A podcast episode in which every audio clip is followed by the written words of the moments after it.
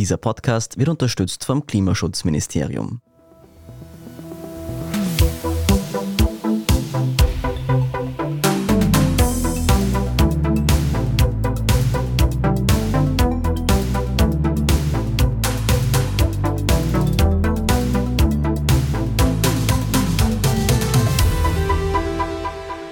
Ihr hört Edition Zukunft Klimafragen, den Podcast zu Klima und Umwelt vom Standard. Ich bin Philipp Bramer. Und ich bin Alicia Prager.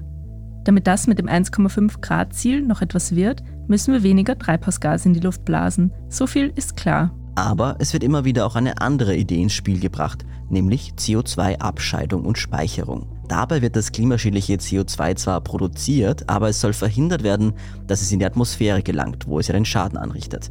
Es wird direkt bei der Verbrennung oder auch später aus der Luft gefiltert. Und dann wird es entweder gespeichert, meist tief unter der Erde, oder es wird auch weiterverarbeitet. Doch die Methode ist umstritten. Manche fürchten, dass das CO2 wieder entweichen könnte oder dass die Industrie weniger tun muss, um die Emissionen zu reduzieren, weil es ja scheinbar eh eine Lösung gibt. Und kürzlich sorgte erst Norwegen für Aufsehen mit der Ansage, das gesamte in Europa produzierte CO2 sicher entlagern zu wollen.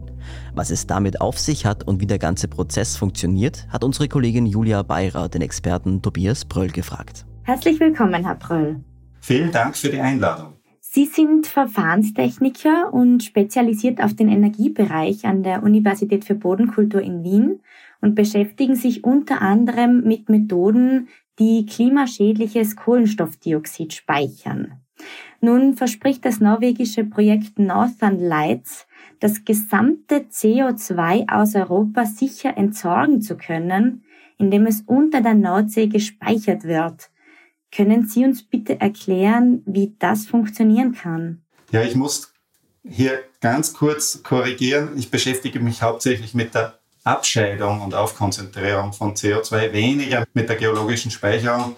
Allerdings beschäftige ich mich mit dem Themenkomplex schon sehr lange und weiß deswegen auch einiges über die Möglichkeiten der Speicherung. In Norwegen wird ja sehr lange schon das getestet. Da gab es das Projekt Sleipner. Das ist ein Testprojekt, wo eben schon seit den 1990er Jahren CO2 unterm Nordseeschelf, das muss man sich so vorstellen, die Nordsee ist ja ein sehr seichtes Gewässer, das ist nur zwischen 100, 200 Meter tief. Und dann gibt es Gesteinsschichten und circa in 1000 Meter Tiefe in diesen Gesteinsschichten gibt es eben geologische Hohlräume, poröse Schichten, die mit Meerwasser gefüllt sind.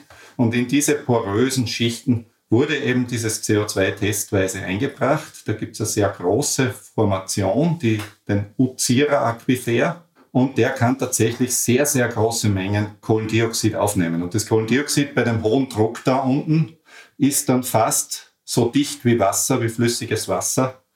Und die Expertinnen und Experten gehen davon aus, dass das dann dort auch sehr sicher gelagert wird, über sehr lange Zeiträume, ähnlich wie unsere fossilen Energieträger Öl und Gas, die ja auch über sehr, sehr lange Zeiträume in solchen oder ähnlichen Formationen gelagert waren.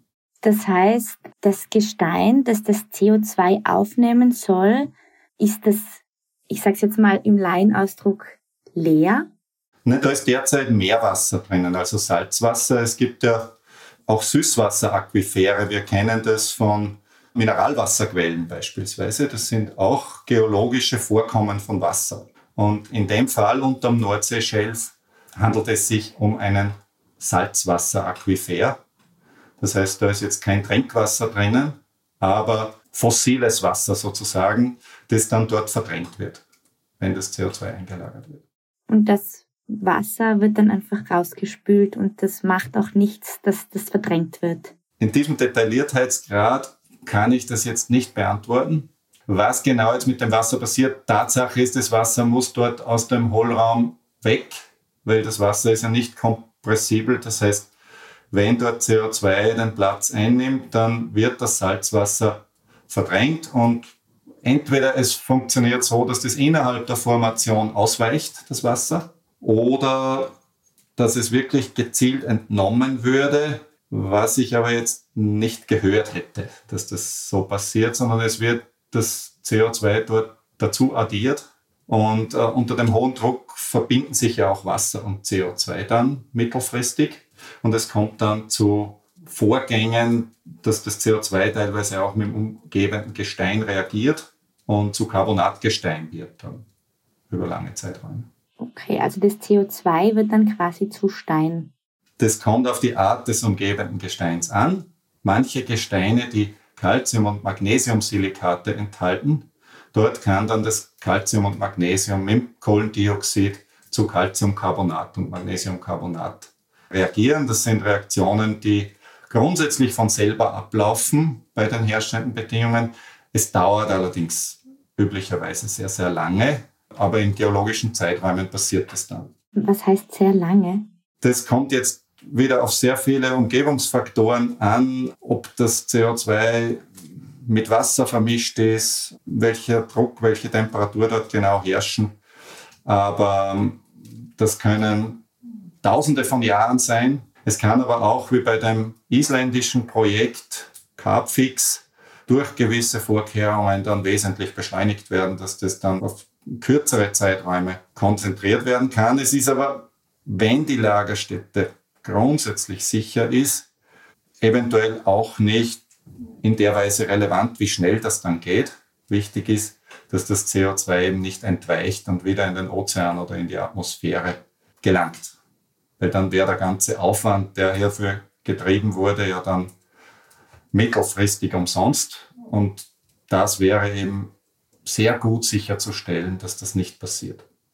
Wie lange jetzt die Karbonatisierung im Gestein dauert, ob es dazu überhaupt dort kommt, das ist dann ein weiterer Schritt, der natürlich in Bezug auf die Lagerstätten-Sicherheit schon relevant ist, wenn man jetzt an eine weiterführende Überwachung dieser Lagerstätten denkt und so weiter. Aber die ist meines Erachtens in historischen Zeiträumen sowieso notwendig. Wir werden danach noch über das isländische Projekt sprechen, aber davor noch eine kurze Frage zu den Northern Lights in Norwegen. Also das CO2 wird in die Gesteine reingepumpt und ist vorerst ja noch nicht fest. Wie kann das dann da drin gelagert werden? Wie kann sichergestellt werden, dass das dort drin bleibt? Naja, das ist so ähnlich, muss man sich das vorstellen, wie beim Erdgas. Das Erdgas, das wir heute nutzen oder genutzt haben, das war ja über sehr, sehr lange Zeiträume in derartigen Formationen gespeichert. Und da sind eben darüber Gesteinsschichten gelagert, die das Entweichen verhindern, die dicht sind für diese gasförmigen Komponenten. Und Sie müssen sich vorstellen, beim Erdgas, das war ja ursprünglich aus Biomasse, ist das entstanden. Da war auch Kohlendioxid dabei, weil Biomasse, wenn Sie das in Gas umwandeln, dann ist einfach von der elementaren Zusammensetzung das so, dass da entsteht Methan und Kohlendioxid. Und das Kohlendioxid hat eben dann im Lauf der Jahrhunderttausende, Jahrmillionen mit dem umgebenden Gestein reagiert und das Methan ist übrig geblieben. Und das ist jetzt immer noch drinnen in diesen Lagerstätten und kommt eben dann typischerweise, wenn Erdöl, das dort auch meistens vorkommt, eben gefördert wird, dann als Begleitgas heraus und das ist unser Erdgas. Und das ist vielleicht eine Illustration, wie man sich das vorstellen muss. Wenn man jetzt dort CO2 hineinbringt in geeignete Lagerstätten und die Öl- und Gasindustrie weiß ja über diese unterirdischen Formationen relativ gut Bescheid. Das ist ja alles seit Jahrzehnten, wird das intensiv erforscht, eben im Bereich der Aufsuchung von Öl- und Gasvorkommen. Und die Kolleginnen und Kollegen wissen eben relativ genau, wo Wasser drinnen ist und wo Öl drinnen ist und so weiter. Und welche Gesteinsschichten da darüber lagern. Hier bin ich auch kein Experte, aber ich denke, dass das, wenn Norwegen so ein Projekt propagiert, dass das schon aus dieser Sicht sehr gut erforscht wurde im Vorfeld und abgesichert sein sollte. Und die Formation ist sehr groß. Also da könnte im Prinzip das europäische Kohlendioxid über Jahrzehnte aufgenommen werden, wenn man diesen Weg ausbaut. Ich möchte dazu sagen, dass diese ganze Kette Kohlendioxidabscheidung, Transport und Speicherung ja nicht nur die Speicherung ist. Über die Speicherung wird sehr viel diskutiert, weil das auch politisch sehr brisant ist. CO2-Speicher am Festland beispielsweise wurden ja circa vor zehn Jahren diskutiert. Und es ist in Österreich verboten, in den meisten deutschen Bundesländern ist verboten. Also das ist das, was uns aufwühlt, Wir wollen keinen CO2-Speicher neben einer Großstadt. Wir wollen keinen CO2-Speicher, wo wir selber wohnen. Aber der Hauptkostenfaktor in dieser ganzen Kette, wenn wir jetzt an die Abgase der Industrie denken, an die Abgase von Kraftwerken denken, ist eigentlich das Abscheiden des CO2s aus dem Abgas. Dort gehen 75 Prozent des Energieaufwands und der Kosten hinein, dieser gesamten Kette. Dann folgt noch der Transport. Das hängt natürlich von der Distanz ab. Der ist aber überschaubar. Das muss man sich ähnlich vorstellen, wie jetzt Öl und Gas transportiert wird, mit Pipelines, mit Schiffen. Da ist das ganze Repertoire dieser Industriezweige da steht zur Verfügung und die Kosten sind dann auch in dem Bereich, wie wir das gewohnt sind für Öl und Gas. Und dann folgt noch diese Speicherung. Und wie gesagt, Transport und Speicherung ist bei mittleren Transportdistanzen im Bereich von 1000, 2000 Kilometern nur ungefähr ein Viertel der Gesamtkosten. Und hier ist auch die Krux dieses ganzen Konzepts. Diese CO2-Speicherung, von der wir hier sprechen, ist ja ein Teil eines Konzepts, das wir mit Carbon Capture and Storage auf Englisch bezeichnen oder kurz mit CCS auch bezeichnet wird. Und die Idee dabei ist relativ einfach. Um die Klimakatastrophe zu verhindern, müssen wir dringend aufhören, Kohlendioxid in die Atmosphäre zu entlassen. Und beim CCS wird eben das CO2 in konzentrierter Form aus Abgasströmen der Industrie oder von Kraftwerken abgeschieden und zu einer geeigneten Lagerstätte transportiert und dort in geologischen Hohlräumen ähnlich der fossilen Energieträger eben dauerhaft gespeichert.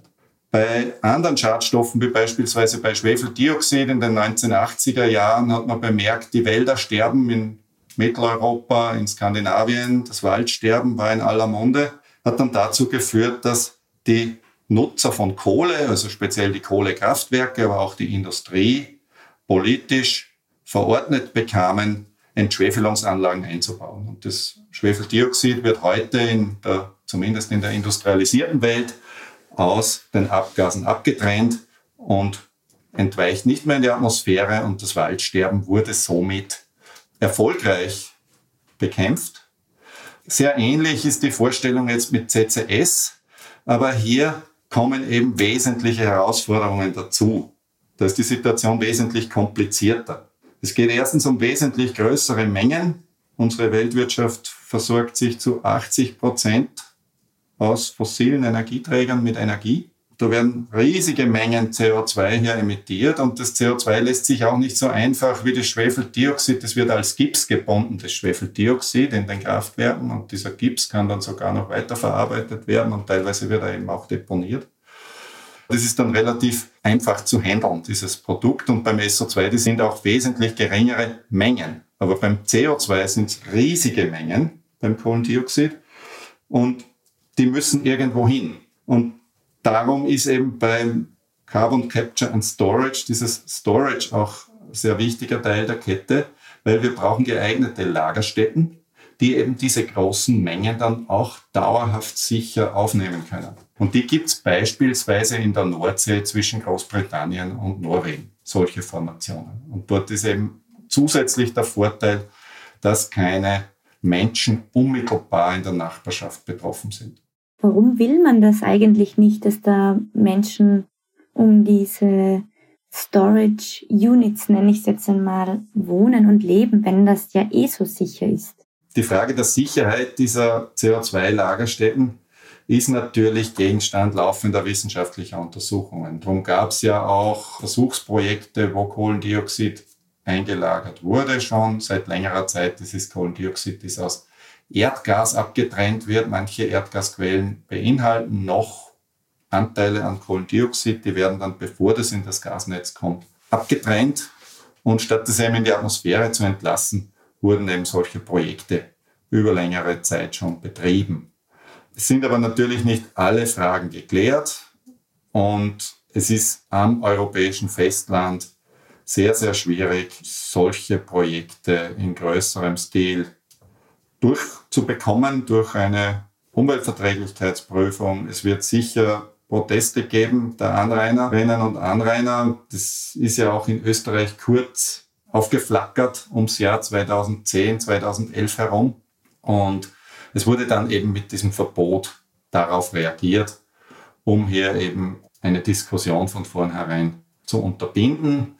Grundsätzlich kommt ja dazu, dass sehr viele Kritikerinnen und Kritiker der Carbon Capture and Storage Technologie ja diesen hohen Energieaufwand, der da zusätzlich notwendig ist für Carbon Capture and Storage, eben für diese Capture des CO2s aus dem Abgas, als grundsätzlich in die falsche Richtung weisend ablehnen. Also man muss ja sich vorstellen, wenn Sie jetzt ein Kraftwerk ausstatten mit dieser Technologie, ein Kraftwerk, das fossile Energie nutzt, um daraus Strom zu produzieren, dann brauchen Sie, wenn Sie die gleiche Menge Strom produzieren wollen, mit der Capture circa um 25 Prozent mehr Brennstoff für die gleiche Menge Strom. Und jetzt leben wir aber in einer Welt, wo wir eigentlich weg wollen von den Fossilen.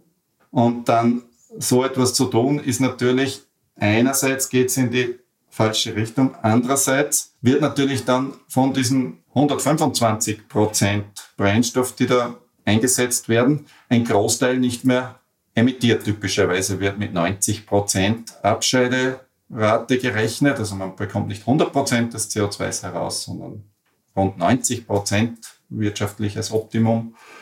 Und das wird dann eben daran gehindert, in die Atmosphäre zu gelangen. Aber Sie sehen, dass das Ganze sehr komplex aufgestellt ist und es kann sicher nicht die Allheillösung sein für die gesamte Klimakrise. Das wäre natürlich sehr angenehm, so weiter tun zu können als bisher, wäre für sehr viele Player sehr angenehm und dann einfach das CO2 End of Pipe zu verbringen. Das funktioniert schon aus dem einfachen Grund nicht, weil wir sehr viele verteilte Emissionen haben, ähm, Verkehrsbereich und so weiter. Dort müssen wir sowieso umstellen auf andere Technologien, die emissionsfrei arbeiten. Und das sollte natürlich oberstes Ziel sein, den Bedarf an fossiler Energie so weit wie möglich nach unten zu bringen. Und ich bin auch ein Verfechter des massiven und viel, viel beschleunigten Ausbaus erneuerbarer Energien, Wind und Photovoltaik würde ich da an erster Stelle sehen. Und hier tun wir viel zu wenig. Hier muss viel mehr passieren, um da wirklich in eine Situation zu kommen, dass wir uns erneuerbar, grundsätzlich erneuerbar mit Energie versorgen. Aber angesichts der derzeitigen Situation in der Welt, wo 80 Prozent aus fossilen Quellen kommen, ist natürlich schon auch zu überlegen, ob wir nicht auch CCS als einen kleinen Teil der Lösung in speziellen Situationen, ich denke hier an Zementwerke, wo zwei Drittel des Kohlendioxids nicht aus dem Brennstoff kommen, sondern aus dem Kalkstein. Das wird sehr schwer sein, dieses CO2 nicht mehr zu emittieren außer wir verzichten gänzlich auf Beton als Werkstoff. Und in so einem Fall wäre dann eine CCS-Lösung interessant. Was auch noch dazu kommt, ist, das ist in den letzten Jahren entstanden, dass wir auch CO2 aus der Atmosphäre herausbringen sollten mittelfristig wieder. Und da bietet sich an, jetzt CO2 aus Biomasseanlagen, wie das beispielsweise in Skandinavien, in Schweden vor allem in großem Stil genutzt wird, wird Biomasse eben zur Energieerzeugung verwendet.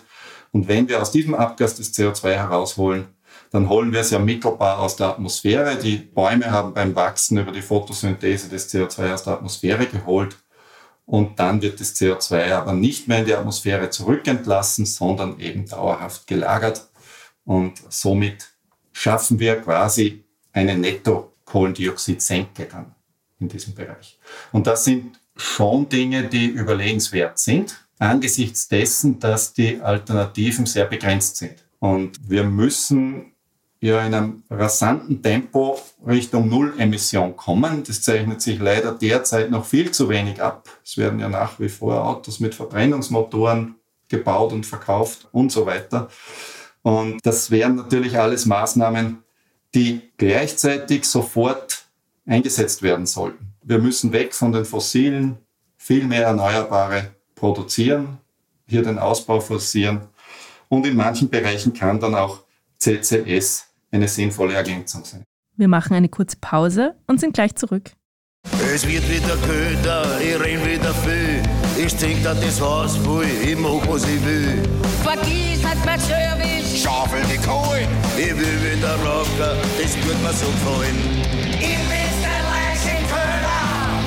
Wahrscheinlich bin ich größter Föhler. Raus aus Öl und Gas. Denn wann, wenn nicht jetzt? Sichern Sie sich bis zu 7500 Euro Heiztauschförderung auf kesseltausch.at. Entgeltliche Einschaltung des Klimaschutzministeriums. Jetzt, wenn ich das richtig verstanden habe, steht das isländische Projekt Carbfix neben einem Geothermiekraftwerk und verwendet eben die benötigte Energie für das CCS aus Erdwärme, sprich erneuerbarer Energie. Ist das dann eine bessere Form des Carbon Storage? Ich bin jetzt nicht im Detail über die Prozesskette beim Carbfix-Projekt äh, informiert. Es gibt natürlich einen Energieaufwand bei der Speicherung von CO2 in Form von Pumpen. Man muss das CO2 verdichten vor Ort wahrscheinlich und dann hinunterpressen. Und wenn diese elektrische Energie, die man dafür typischerweise braucht, erneuerbar bereitgestellt wird, ist das natürlich umso besser. Also wir sollten das einfach in allen Bereichen forcieren. Und in Island gibt es eben die komfortable Situation, dass hier tatsächlich ein Überschuss an erneuerbarer Elektrizität vorhanden ist aus Wasserkraft und aus Geothermieanlagen. Und so herrscht hier eine Situation, wo man relativ komfortabel klimafreundliche Technologien auch mit elektrischer Energie versorgt betreiben kann, weil dadurch nicht jetzt CO2 zusätzlich ausgestoßen wird. Und das wäre natürlich wünschenswert, nicht nur in Island, sondern möglichst überall auf der Welt. Und da unterscheiden sich dann eben die Quellen. In Island hat man Wasserkraft und Geothermie und in anderen Regionen wird man eher auf Photovoltaik setzen und in wieder anderen Regionen eher auf Wind. Aber im Prinzip müssen wir in diese Richtung gehen. Auch in Island soll ja ein Verteilerzentrum gebaut werden, an dem künftig CO2 aus Nordeuropa aufgenommen werden kann. Was ist eigentlich der Unterschied zwischen dem norwegischen und dem isländischen Weg? Meines Wissens verwenden die isländischen Kolleginnen und Kollegen da eine Technologie, die es erlaubt, die Reaktion des Kohlendioxids mit dem umgebenden basischen Gestein wesentlich schneller ablaufen zu lassen. Und so kann dann innerhalb kurzer Zeit davon ausgegangen werden, dass das Kohlendioxid da unten nicht mehr als Gas im überkritischen Zustand vorliegt, sondern bereits reagiert ist als Feststoff, als Carbonat und dann wirklich sehr, sehr sicher lagert. Das ist meines Erachtens ein Unterschied, ist eventuell etwas aufwendiger im Prozess als nur das CO2 zu verdichten und zu injizieren. Aber genaue Informationen dazu habe ich nicht, welcher Aufwand das ist zusätzlich. Und ich denke, es ist jedenfalls sinnvoll, auch diesen Weg weiter zu untersuchen. Man müsste sich auch anschauen, welches Potenzial hier schlummert, wie groß sind diese Lagerstättenkapazitäten, die da zur Verfügung stehen würden in Island. Und so kann das dann beides einen Beitrag leisten, potenziell. Woher kommt eigentlich das CO2, das dann in der Nordsee oder im isländischen Basaltgestein gespeichert werden soll? Ja, das soll eben grundsätzlich aus Punktquellen kommen und da zahlt es sich besonders aus, große Punktquellen als erste zu erfassen sozusagen. Das heißt, eine große Punktquelle wäre beispielsweise ein Kohlekraftwerk oder eine Industrieanlage, wo in einem großen Schornstein eben relativ viel verdünntes CO2 derzeit in die Atmosphäre entlassen wird. Es gibt aber auch sogenannte Low-Hanging Fruits, wo bereits jetzt sehr konzentriertes CO2 vorliegt. Es gibt Anlagen, in denen fast reines CO2 bereits vorliegt, wofür es derzeit auch keine Verwendung gibt. Im Bereich der chemischen Industrie gibt es da teilweise Prozesse. Es gibt zum Beispiel die alkoholischen Gärprozesse zur Herstellung von Biosprit, wo bereits CO2 in konzentrierter Form wäre. Und das wäre natürlich als erstes davor zu bewahren, in die Atmosphäre entlassen zu werden und eben, falls keine andere Verwendung unmittelbar dafür gibt, eher dann in diese Lagerstätten zu verbringen. Aber in Skandinavien ist ganz klar der Weg, CO2 abzuscheiden aus Biomasseanlagen und dieses CO2 dann in diese Speicher zu bringen. Und damit möchte beispielsweise Schweden verbleibende fossile Emissionen kompensieren. Und den Transport haben Sie ja bereits angesprochen, dass der wie Öl und Gas über Leitungen und auch Schiffe erfolgen soll. Jetzt klingt für mich der Transport über Schiffe als sehr kontraproduktiv, weil dadurch auch wieder sehr viel CO2 ausgestoßen wird. Oder liege ich da falsch? Der Aufwand vom Transport hängt natürlich einmal von der Distanz ab.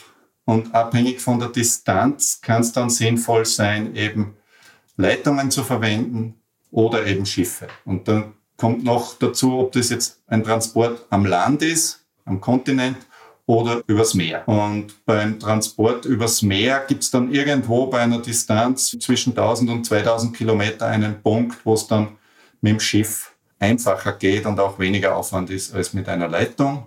Und für kürzere Distanzen wären Leitungen vorteilhaft. Aber die Leitungen sind ja noch nicht vorhanden. Die müssten erst gebaut werden. Und in einer ersten Phase ist wahrscheinlich damit zu rechnen, dass sehr viel über Schiff geht.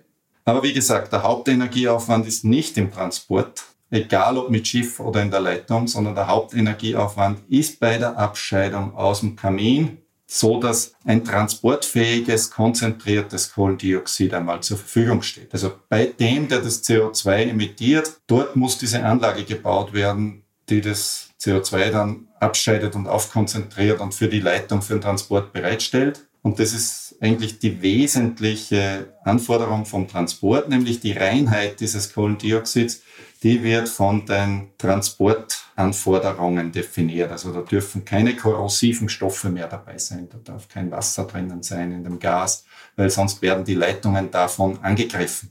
Oder auch die Behälter auf den Schiffen, wo das transportiert wird.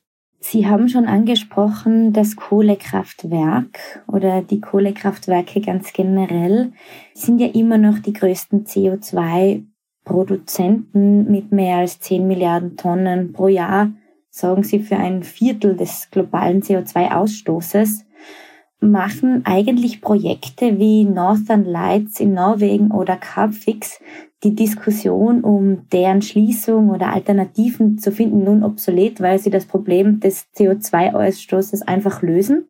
Nein, also ich würde dringend dazu auffordern wollen, in erneuerbare Elektrizitäts Quellen zu investieren und zwar vorrangig eben nach Lösungen zu suchen, die Kohlekraftwerke nicht länger betreiben zu müssen. Und das ist meines Erachtens ein Weg, der langfristig nachhaltiger ist und auch hoffentlich günstiger kommt. Und dahin würde ich drängen. Also ich würde eher CCS sehen als einen Teil der Lösung, der für sehr schwer mitigierbare, für sehr schwer vermeidbare CO2-Emissionen dann noch eine Lösung. Oder eben auch für diese Negativemissionen im Zusammenhang mit der nachhaltigen Nutzung von biogenen Energieträgern, wenn dann dieses CO2 verbracht wird, wäre das ja praktisch eine Reparaturmaßnahme am Klima. Das heißt, aus Ihrer Sicht sind erneuerbare Energien definitiv grüner als fossile Energie, die mit CCS gespeichert wird? Ja, wenn Sie mich nach der Farbe fragen, sicherlich, weil die Kohle ist ja schwarz. Aber meines Erachtens ist dem Ausbau erneuerbarer Energien, Wind und Photovoltaik, gemeinsam auch mit zusätzlichen Speichertechnologien für diese ja, fluktuierend anfallenden erneuerbaren Energien, um das an die Nachfrage anzupassen, definitiv der Vorteil einzuräumen. Es ist aber natürlich so, dass die Zeit drängt und dass angesichts dessen, dass wir 80 Prozent immer noch fossil uns versorgen, wir natürlich schauen müssen, dass wir auf verschiedenen Linien agieren. Aber ich würde jetzt nicht das Kohlekraftwerk prioritär mit CCS ausstatten, sondern dort würde ich sagen, okay, das wollen wir sowieso abschalten.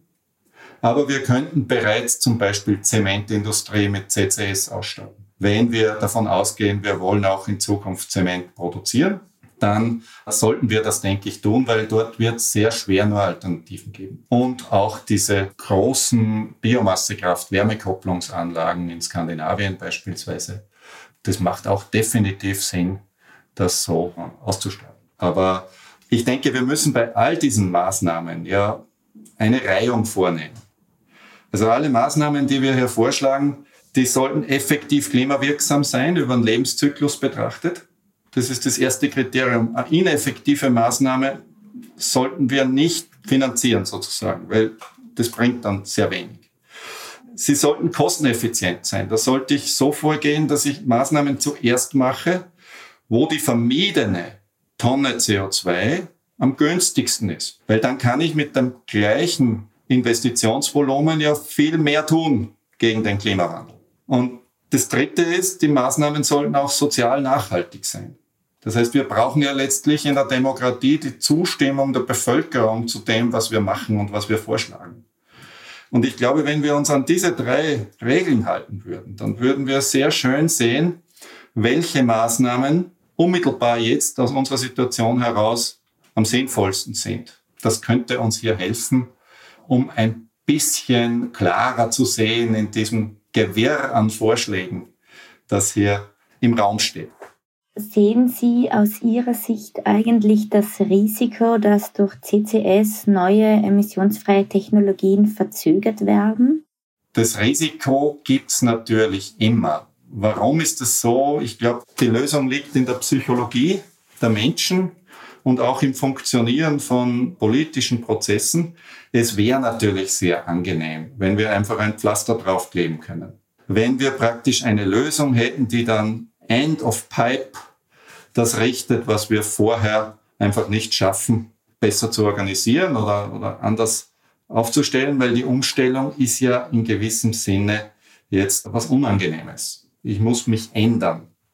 Und darum sind eben solche Technologien sehr populär und schaffen es auch sehr gut auf die Titelseiten, wie beispielsweise die Abscheidung von CO2 aus der Umgebungsluft, die natürlich noch einmal wesentlich energieaufwendiger ist als die Abscheidung aus dem Abgas, also um Faktor drei bis neun energieaufwendiger. Aber es ist natürlich sehr charmant, weil wir könnten uns da praktisch unserer Verantwortung entziehen, indem wir sowas propagieren.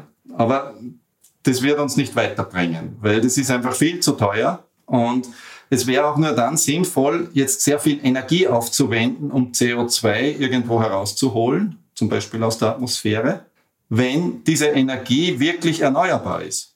Und wir haben aber derzeit genau die umgekehrte Situation auf der Welt. Wir brauchen ja die Energie für unsere Volkswirtschaften und die kommt, weil wir es so gewohnt sind und so aufgebaut haben, zu 80 Prozent aus fossilen Quellen. In einer derartigen Welt jetzt einen Prozess vorzuschlagen, der mit einem riesigen Energieaufwand beispielsweise CO2 aus der Atmosphäre holt, das ist gefährlicher Unfug, sowas vorzuschlagen in dieser Welt. Ich verstehe die Kolleginnen und Kollegen, die daran forschen und die das vorschlagen als Maßnahme, die einmal kommen kann. Aber dabei wird davon ausgegangen, dass wir es geschafft haben werden, die Weltwirtschaft zu defossilisieren. Und in einer derartigen Welt kann ich mir natürlich viele Dinge vorstellen. Und wenn ich im Sommer einen soliden Überschuss an erneuerbarem Strom habe aus Wind und Photovoltaik, dann kann ich mir auch vorstellen, daraus Wasserstoff zu produzieren oder grünes Gas, das dann für den Winter gespeichert ist. Nur wir sind heute nicht in der Situation, dass wir diese Überschüsse hätten. Und da ist ein sehr gefährlicher Knackpunkt in der öffentlichen Wahrnehmung und in der Diskussion meines Erachtens. Weil es gibt Menschen, die leben schon gedanklich in der dekarbonisierten Welt und forschen dann an Technologien und das ist natürlich spannend. Und die anderen, die denken, diese Technologie, die erlaubt es mir weiterhin, meinen dieselmotorbetriebenen PKW zu fahren, weil die anderen holen dann das CO2 dafür aus der Atmosphäre. Und das wird es nicht spielen, weil es ist immer billiger, den Dieselmotor zu ersetzen durch einen effizienteren Antrieb, beispielsweise durch einen batterieelektrischen, als CO2 aus der Atmosphäre zu holen. Was kostet es eigentlich, das CO2 aus der Atmosphäre zu holen und in weiterer Folge auch die Speicherung von CO2? Einfacher zu beantworten ist die Speicherkosten. Ich denke, da wird sowas im Bereich von 30 Euro pro Tonne CO2 nur für die Speicherung, also ab dem Hub, wo das gesammelt wird, in, in Rotterdam oder der skandinavischen Küste eben entstehen in den Häfen solche Umladestationen und ab dort inklusive Speicherung würde ich so circa 30 Euro pro Tonne annehmen. Also das sind Kostenbereiche, die Tonne CO2 im, im europäischen Handelssystem, die ist derzeit so bei 90 Euro pro Tonne. Das heißt, wenn es nur das wäre, würden sehr viele das schon natürlich als, als Option machen, weil es ist günstiger, ich übergebe das um 30 Euro, als ich muss 90 Euro Zertifikat zahlen. Allerdings ist das ja nur ein Teil der Kosten. Der Hauptteil der Kosten liegt ja bei der Abscheidung. Selbst wenn ich das jetzt aus dem Schornsteinabgas abscheide, habe ich dafür Kosten zwischen, ich sage jetzt einmal ganz grob, zwischen 60 und 100 Euro pro Tonne zusätzlich. Das heißt, es müsste sich jetzt ein Emittent in Österreich die Frage stellen, okay, wenn ich jetzt investiere, kann ich vielleicht um 60 Euro pro Tonne des CO2 mal bei mir am Werksgelände bereitstellen. Dann müsste noch der Transport bewerkstelligt werden bis zum Hub und dann kosten nochmal 30 Euro für die endgültige Verbringung. Und wenn man das aufsummiert, dann ist man irgendwo im Bereich zwischen 120 und 150 Euro die Tonne. Das heißt, wenn wir dort ankommen mit den Zertifikatkosten und es wirtschaftspolitische Mechanismen gibt, die tatsächlich dann dem Emittenten, der in die Technologie investiert, diese Gutschrift verschaffen, dann könnte man davon ausgehen, dass das gemacht wird. Jetzt die Kette aus dem Schornstein bis zum Lager. Und wenn ich da jetzt gesagt habe, 60 bis 100 Euro pro Tonne Abscheidung aus dem Schornstein, wenn Sie aus der Umgebungsluft abscheiden, dann gibt es derzeit einen Preis, den können Sie auf der Webseite eines dieser Unternehmen, die das ja bereits anbieten, erfahren. Und der liegt dann im Bereich von, ich glaube, rund 800 Euro pro Tonne derzeit. Es gibt da in der Literatur zwar Abschätzungen auf Basis von Lernkurven, die dann prognostizieren, dass diese Preise noch sinken werden, wenn die Technologie in größerem Stil ausgebaut wird. Ich möchte mich dem als Energietechniker nicht zu 100 Prozent anschließen. Ich denke, manche dieser Prognosen sind etwas optimistisch, weil ja ein wesentlicher Teil dieser Kosten aufgrund der hohen Energie, äh, des hohen Energiebedarfs dieser Abscheidung aus der Umgebungsluft auftreten und nicht etwa aufgrund von Dingen, die im Produktionsprozess dann einfach durch Routine verbessert werden können. Wenn ich natürlich davon ausgehe, dass erneuerbare Energie nichts kostet oder nahezu gratis zur Verfügung steht, dann könnte sowas natürlich auch wieder darstellbar werden. Aber in der Situation noch einmal sind wir nicht. Die Ursache für den Klimawandel ist ja unser Energiehunger, die 80 Prozent fossile Energie. Und solange wir in dieser Welt leben, ist das sehr schwierig darstellbar, jetzt zusätzliche Energie aufzuwenden, um eben kosteneffizient oder energieeffizient irgendwas gegen den Klimawandel zu tun. Also wenn ich dafür eine riesige Energiemenge brauche, dann macht das wenig Sinn. Angesichts dessen, was Sie mir gerade alles erklärt haben rund um das Thema CCS, wie zukunftsträchtig schätzen Sie denn Projekte wie Northern Lights und Carbfix ein?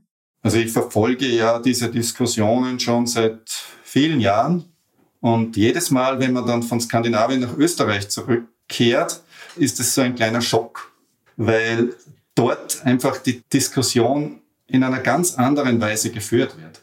Also dort geht man, wenn Sie nach Skandinavien gehen, dann ist es überhaupt keine Frage, dass das kommt. Und es gibt auch mehrere parallele Konsortien, die derartige Speicher Projekte vorantreiben bereits und konkret jetzt Infrastruktur bauen. Das heißt, es ist nichts, worüber diskutiert wird, sondern das ist sehr konkret, wenn Sie nach Nordeuropa gehen. In Österreich hört man davon interessanterweise sehr, sehr wenig. Und ich denke, dass das kommt als Teil des gesamten Orchesters, das wir brauchen für die Energiewende. Und ich würde aber trotzdem immer dazu raten, eben jetzt zu schauen, was ist am effektiv klimawirksamsten, was ist am kosteneffizientesten zu tun, auch in einer längerfristigen Perspektive vielleicht nicht nur, was ist momentan am kosteneffizientesten, das haben wir jetzt beim Erdgas gesehen. Das Erdgas war über lange Jahre sehr, sehr billig. Es rächt sich aber jetzt, dass wir uns so sehr darauf verlassen haben. Und ich möchte auch das zu bedenken geben, dass wir eben in unseren Entscheidungen das auch mit einfließen lassen, wie sozial nachhaltig ist die Entscheidung für die Technologie. Und dann würde ich fast darauf wetten, dass herauskommt, wir sollten die Erneuerbaren massiv ausbauen. Und in Bereichen, wo wir nicht wollen, dass die Industrie die Standorte in Europa aufgibt und wir dann deren Produkte aus Ländern importieren, wo es eben keine Regelungen gibt für CO2-Emissionen. Für die Industrie in dem Bereich sollten wir Lösungen haben wie auch dann mit dem CO2, das bei manchen Prozessen eben sehr, sehr schwer vermeidbar ist. dass es entsteht, weiter verfahren werden kann. Und dafür sehe ich einerseits CCS und andererseits, wie schon mehrmals jetzt gesagt, im Zusammenhang mit Biomasse. Das ist natürlich auch jetzt keine Technologie, die ich jetzt für Spanien oder für Länder, wo eben Biomasse nur begrenzt zur Verfügung steht, propagieren würde. Dort gibt es auch Biomasse natürlich im Mittelmeerraum, aber das sind eher landwirtschaftliche Nebenprodukte dort. Aber in Skandinavien gibt es ja wirklich auch nachhaltige Waldbewirtschaftung, aus der heraus dann holzartige Biomasse zur energetischen Nutzung auch bereitgestellt werden kann. Und in dem Zusammenhang halte ich das durchaus für vertretbar, dass man dann so eine Kette, wo das CO2 nicht mehr in die Atmosphäre geht, eben hier ausbaut. Vielen Dank, Herr Bröll, für das interessante Gespräch. Sehr gerne und ich bedanke mich für die Einladung. Danke auch euch, lieben Hörerinnen und Hörern, fürs Zuhören. Falls euch der Podcast gefällt, dann bewertet uns doch auf iTunes oder anderen Podcast-Plattformen. Und wenn ihr Kritik oder Anregungen habt, dann schreibt uns doch an podcast.derstandard.at. Und wenn ihr uns unterstützen wollt, dann könnt ihr das mit einem Standard-Abo tun oder indem ihr Standard-Supporter werdet. Die nächste Folge Edition Zukunft Klimafragen erscheint in zwei Wochen. Bis dahin, alles Gute und bis bald. Ciao.